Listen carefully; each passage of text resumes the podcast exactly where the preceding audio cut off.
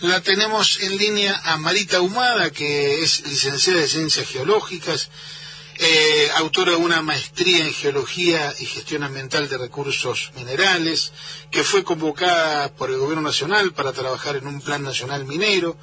Digamos, una persona muy con mucho expertise eh, y que nos va a ayudar a entender un montón de cosas. Así que le damos la bienvenida a Marita, Juan Reginato y quien te habla, Claudio Angelini. Te saludamos desde aquí de Radio Nacional. Buenos días, muchas gracias por esta comunicación y buen día para toda la audiencia también.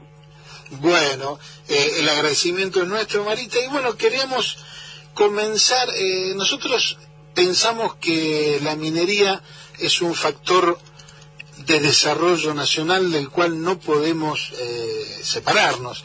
Entonces la primera pregunta a lo que a lo que apuntamos es a empezar a derribar mitos. ¿Qué pasa con la minería? ¿Por qué la minería es tan resistida por un sector amplio quizás de la sociedad, para mí bien intencionado, pero que sin embargo se opone a la minería? ¿Qué es lo que pasa?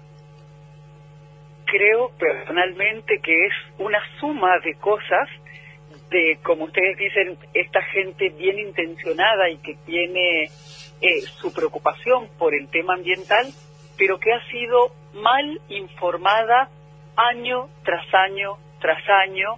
Y mm, quizás desde nuestro sector, desde el sector minero también tenemos un poco de responsabilidad porque la información que hemos brindado quizás ha sido poca, quizás no ha sido eficiente en la llegada masiva a la gente, ¿no? Y también, bueno, tenemos ahí que, que ver el tema de, del gobierno, los gobiernos provinciales, el gobierno nacional, con esto de por ahí salir a decir, no, mire, en realidad eh, no se llevan todo y no dejan nada, o en realidad no es que el agua vale más que el oro, sino que el agua vale, el oro vale, y justamente resaltar esto que ustedes decían muy bien, que la minería es otro industria más que puede aportar al desarrollo sostenible de las regiones y del país. Ahora bien, la cuestión por ahí o el planteo también es económico, ¿no? El, el quién se lleva los resultados, bueno, pero digamos que esa es una discusión aparte. Así es, pero es importante tocar el tema porque de lo que se genera en minería, más que lo que se lleva la empresa, se lleva el Estado.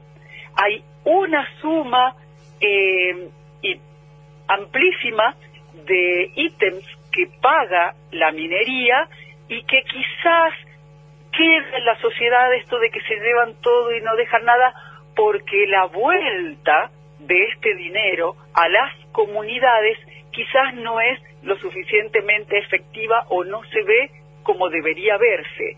Todos estos, porque son millones de dólares que pagan, se pagan no solo en fideicomisos, sino impuestos de todo tipo, eh, a veces se pierden, se diluyen, está el tema de la participación y quizás no hay obras lo suficientemente concretas en estas localidades pequeñas, alejadas, que están más cercanas a los proyectos mineros y no se ve esto, entonces bueno, la gente por ahí empieza a dudar y a veces recibe mala información, como por ejemplo que solamente el 3% paga la minería, que, y, y no es así, pero bueno, es una suma de cosas que creo que ya es hora empezar a tomar, empezar ya a derribar estos mitos, también como, como ustedes lo plantean, que me parece fantástico, y empezar a ver que la minería es un negocio, pero no solamente para la empresa minera, sino para todo el desarrollo de proveedores locales,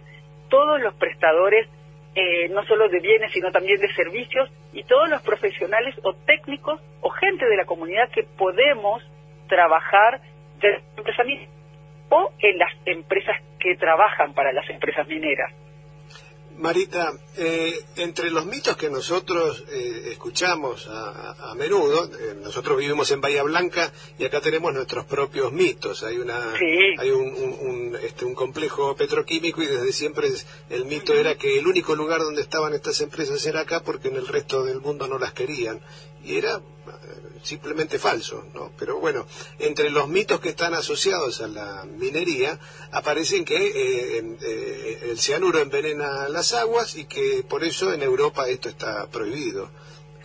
¿Qué tiene de Ese, como bien dice, es otro mito también porque el proceso de cianuración para extraer oro y plata en algunos yacimientos es usado en todo el mundo y hay países eh, no solo en Europa, sino en eh, Australia, en América del Norte, que utilizan estos procesos justamente por la seguridad que tienen. Desde hace más de 100 años que se utiliza el proceso de cianuración y que vino a reemplazar a toda la amalgamación con mercurio, que eso sí es verdaderamente contaminante y que lamentablemente hay mucha minería artesanal o ilegal todavía que queda en el mundo que utiliza esto y esto sí es muy dominante.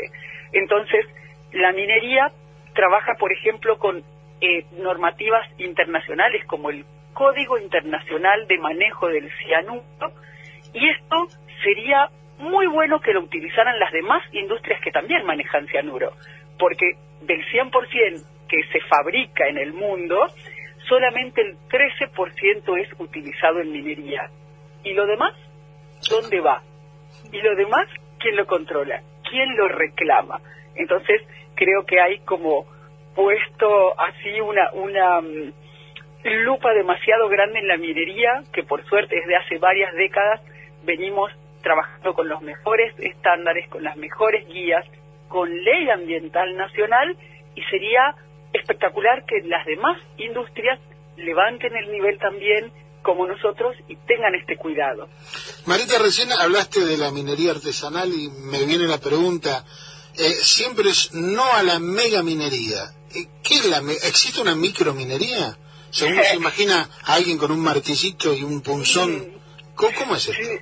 En realidad, mega minería es una palabra inventada eh, por justamente las personas que están opuestas a la actividad minera, como para indicar que son eh, grandes camiones, grandes volúmenes de roca los que se mueven, pero en realidad nuestro código de minería de la nación divide a los o a las minas en tres tipos diferentes, pero no existe mega minería. Y lamentablemente existe todavía esta, esta minería irresponsable que le llamo yo, que es la pirquinería o, o la gente que, bueno, no tiene quizás otros recursos y apela al martillito, al cincelito, al mercurio y a otras, en todo el mundo, ¿eh? Ah. O, los famosos y terribles garimpos de Brasil, que gracias a Dios ya en, en este momento están siendo eh, desmantelados creo, no sé si queda alguno, pero bueno, es terrible ver, eh, por ejemplo, las fotografías de, de Salgado, eh, Saugado, en Brasil, que donde él retrató todos estos garimpos y las condiciones infrahumanas, cómo se trabajaba. Entonces, preferimos nosotros esta, esta minería con normativa, con reglas.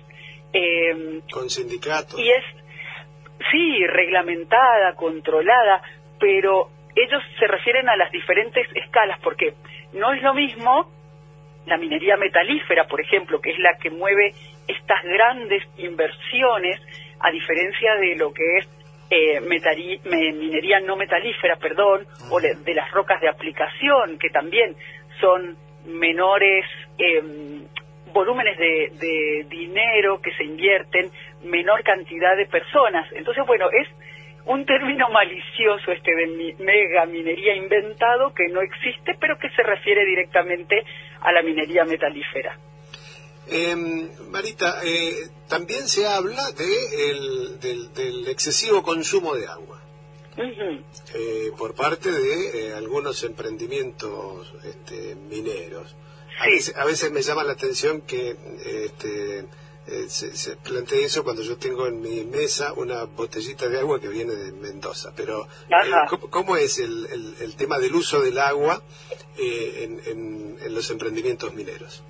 Ese es otro gran mito porque la, en, en minería el agua se cuida muchísimo y más en las zonas donde se trabaja en Argentina, bueno, y en todo el mundo, en nuestro caso particular es en el oeste y sur del país, que son regiones eh, áridas. Entonces se cuida muchísimo y se trabaja en lo que se llama circuito cerrado. Esto es, se utiliza un volumen inicial de agua, después se mantiene eh, ciclando o reciclando a través de todo el área del proceso hasta que vuelve al tanque, al valle de lixiviación o donde sea que se produce el proceso de, separación del mineral valioso de la roca, ¿no? Y se agregan solamente las cantidades que se pierden en el proceso, por evaporación o por algún otro factor. No hay consumo y reposición. Exactamente, como, como, no es que permanentemente se está usando y se está tirando o volcando algún efluente algún cauce. Eso no, no hay efluentes de proceso, o sea, no se pierde agua. Y tanto es así que se cuida que hasta el agua de todos los efluentes cloacales o de la, de la cocina, de los campamentos, por ejemplo, se em, potabiliza, o sea, se hace un proceso para volver la agua buena, digamos, todos esos efluentes, y se reutiliza, por ejemplo, en el riego de huellas para evitar levantar polvo o en alguna otra parte del proceso. Y bueno, nosotros que estamos acá en Cuyo, eh, por ejemplo, cuando las tres minas metalíferas de San Juan estaban operativas, Casposo más pequeña, Gualcamayo mediana y Veladero, si se quiere, más grande en orden de magnitud, cuando las tres trabajaban tenían un uso aproximado de 141 litros por segundo, que esto acá en Cuyo lo equiparamos como el agua que utiliza una finca de viñedos con riego por goteo para regar 140 hectáreas de viñedo. Entonces, cuando uno empieza a comparar y empieza a decir, no, no, no, no me lo digan millones y millones y millones que me asusta a la gente, pongámoslo en comparación con unidades equivalentes y ahí vemos que no son estos millones de litros y que se seca todo. Es más, eh, hay un ingeniero, el ingeniero Orellano de San Juan, a quien respeto mucho por su amplísima trayectoria, él trabajó muchos años en hidráulica en San Juan y él mencionaba hace muy poco en un evento en Buenos Aires que lo que utiliza una mina metalífera como veladero en San Juan ni siquiera cubre el error de medición de caudal que con el que ellos trabajan. No se da cuenta nadie si la mina está trabajando o no está trabajando porque es tan mínimo el, esa cantidad de agua que se extrae que la verdad es un granito que necesitamos que sea derribado urgente. Si lo comparás con la uva, lo que pasa es que la uva no tiene mala prensa. Exactamente. Y, y, y, tanto es así que yo creo que hay más muertos por consumo desmedido de alcohol ya sea vino o cualquier otra sustancia. No quiero ir, no quiero atacar con esto a la vitivinicultura ni a ninguna otra empresa. Pero nadie se le ocurre cerrar los viñedos. Nadie se le ocurre cerrar una bodega, al contrario. No, a mí si me dicen no a la bodega me opondría, no por favor. y Mendoza, bueno, es la, es la tierra del Malbec. ¿Y hay minería en Mendoza? Sí, sí hay minería en Mendoza. No podemos trabajar en minería metalífera porque tenemos una ley que prohibitiva y bastante injusta eh, que permite usar las mismas sustancias a otras industrias y no a la minería que las usa controladas. Y hay muchísima minería yeso las placas de yeso que eh, con las que se construye en todo el país en seco salen mayormente de aquí. Cales junto con San Juan por ejemplo. Entonces bueno hay todo también un trasfondo ahí eh, social político, que esta es una opinión muy personal, ¿no?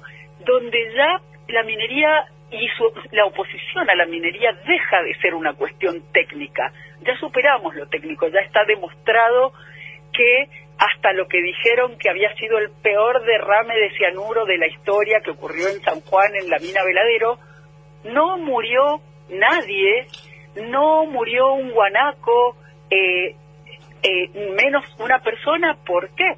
Porque las cantidades de cianuro de sodio que se utilizan en el proceso son ínfimas son partes por millón. Eh, además, está controlado que no se forme ácido cianhídrico, que es letal, es con lo que se mueren, es con lo que cuando hay un incendio hay que salir de casa porque se queman los plásticos y entre el monóxido de carbono se genera también este gas letal que también fue muy conocido en las cámaras de gas y por suerte no hubo nada nada que lamentar, entonces eh, hay mucha mala prensa, mucha mala información, desinformación y, por ejemplo, un trabajo muy importante que realizó Naciones Unidas para proyectos con respecto a lo que ocurrió en Veladero, no tiene prensa, no tiene circulación. Ahí certifican que no hubo contaminación con cianuro en el río Hachal. Entonces, bueno, son una serie de cosas con las contra las cuales no podemos, va más allá de, de nuestra capacidad de, o de masividad, digamos. Entonces, bueno, por eso les agradezco mucho este espacio y que nos permitan eh, hablar o contarlo desde aquí, desde el oeste del país, donde estamos conviviendo y donde vemos el gran cambio que ha tenido, por ejemplo, San Juan eh, y su sociedad y el crecimiento económico con respecto a Mendoza o a otras provincias de Cuyo del país. Mira, Marita, aquí en provincia de Buenos Aires, a 300 kilómetros de aquí de Bahía Blanca, está Olavarría, y Olavarría es un ejemplo de, de, una ciudad, de una comunidad, que ya debe andar en los 100.000 habitantes, que se formó en torno a la actividad minera. Exacto, exactamente, exactamente, pero no sé por qué la gente no considera eso minería y no entiendo por qué en la escuela no enseñan ahora como antes, yo soy mayorcita y cuando yo hice la primaria me enseñaron la importancia de la minería en la vida diaria, los, los anteojos, los cristales para los anteojos, los cables de cobre donde uno enchufa su linda computadora que tiene este o su teléfono que tiene oro y un montón de elementos más de la tabla periódica que salen de los minerales. Entonces, tenemos por ahí una una mm, cuestión medio injusta, ¿no? Que tiene más propaganda la antiminería y obviamente el terror que, infunde la gente que está en contra de la actividad a lo que nosotros podemos decir desde la parte técnica. Bueno, a nosotros nos llama mucho la atención, como digo, es en la materia, ¿eh? porque yo soy, me confieso, absolutamente ignorante, pero yo veo todo este impulso que se le está dando a los autos eléctricos, ¿no? Porque son menos contaminantes, fantástico. Pero lo mismo que le da impulso al auto eléctrico se oponen a la minería de la cual sale el cobre y el litio con la cual se hacen la batería de los autos eléctricos. Entonces, eh, Marita, entre, entre los mitos, uno más, este, el, último que eh, dice que cuando, cuando se cierra una mina no queda nada. Eh, y, esto es, eh, eh, con esto se trabaja sobre las poblaciones aledañas a donde hay un emprendimiento minero. Vos mencionaste que quizás algún error las empresas mineras o los organismos del Estado vinculados con la minería hayan cometido porque porque estos mitos se han extendido. ¿Qué pasa con el cierre de una mina? ¿Cómo es? Es diferente a lo que sucedía antes cuando quedaban estos famosos pueblos fantasma, donde se acababa el mineral, apagaban la luz, cerraban la puerta, se iban y quedaba todo como lo dejaron, pues no. Ahora tenemos normativa muy clara y hay una guía muy interesante de cierre de minas que se mm, el país en el 2019 y basada en la normativa de otros países y por suerte ya tenemos una provincia que Santa Cruz que ya la hizo ley, la ley de cierre de minas. Ahora se trata de estabilizar física, químicamente el entorno, el ambiente, pero también la población. No comienza un proyecto minero sin haber presentado antes un informe de impacto ambiental y haber dicho qué va a pasar con la cuestión social, cómo se va a hacer para que los proveedores puedan insertarse en otras provincias, en otras industrias, cómo se puede hacer para que los trabajadores puedan ir a otros proyectos mineros del, del país y entre esos mitos también ahí de que los pueblos fantasma y estas cosas más que tienden a, a lo este fuera de lo técnico digamos tenemos la cuestión de las mujeres también. Porque desde hace un, un buen par de décadas que ya podemos ingresar en las minas subterráneas que ya nos han dado la posibilidad de trabajar fuera de lo que es la oficina. Había antes secretarias contadoras abogadas pero ahora ya tenemos hasta mujeres camioneras perforistas y de estas mujeres que manejan camiones que cargan 300 toneladas de roca. Entonces, este, yo siempre recuerdo a mis profesoras en geología, yo soy de Mendoza, pero estudié en San Juan, y nos decían que habían hecho un largo viaje hasta Jujuy y con esos colectivos que antes no tenían acondicionador, no son como los de ahora, asientos reclinables, nada de eso, y que no las dejaron entrar porque decían o sostenían que la Pachamama se ponía celosa, que podía haber derrumbes, que habían desastres si entraba alguna mujer a una mina subterránea, por ejemplo. Así que todo eso... Fue un largo camino en muchos aspectos, en muchos sí, Sí, sí, sí, sí, Marita, nosotros ya te tenemos que dejar porque se, se nos estamos entusiasmando y ya nos pasamos mucho. Por ende, mira, yo lo que quiero es comprometerte a muy pronto volver a charlar porque es interminable todo lo que hay que decir de minería. Y viste, este es el único país donde una buena noticia la transformamos en mala. Encontramos petróleo en el mar y decimos no a las petroleras. Bueno, eh, para no seguir diciendo que no a todo, queremos que, que nos sigas este, nos sigas explicando cosas y rompiendo mitos. Así que te comprometemos para muy pronto y seguir charlando. Cómo no, muchísimas gracias, un gusto y no es decir no, es decir cómo vamos a hacerlo, de qué manera y cuál es la mejor manera para todos salir adelante. Y cuidando el medio ambiente, por supuesto. Así es, así es. Te, mandamos un abrazo muy grande. Gracias, hasta la próxima. también. Gracias.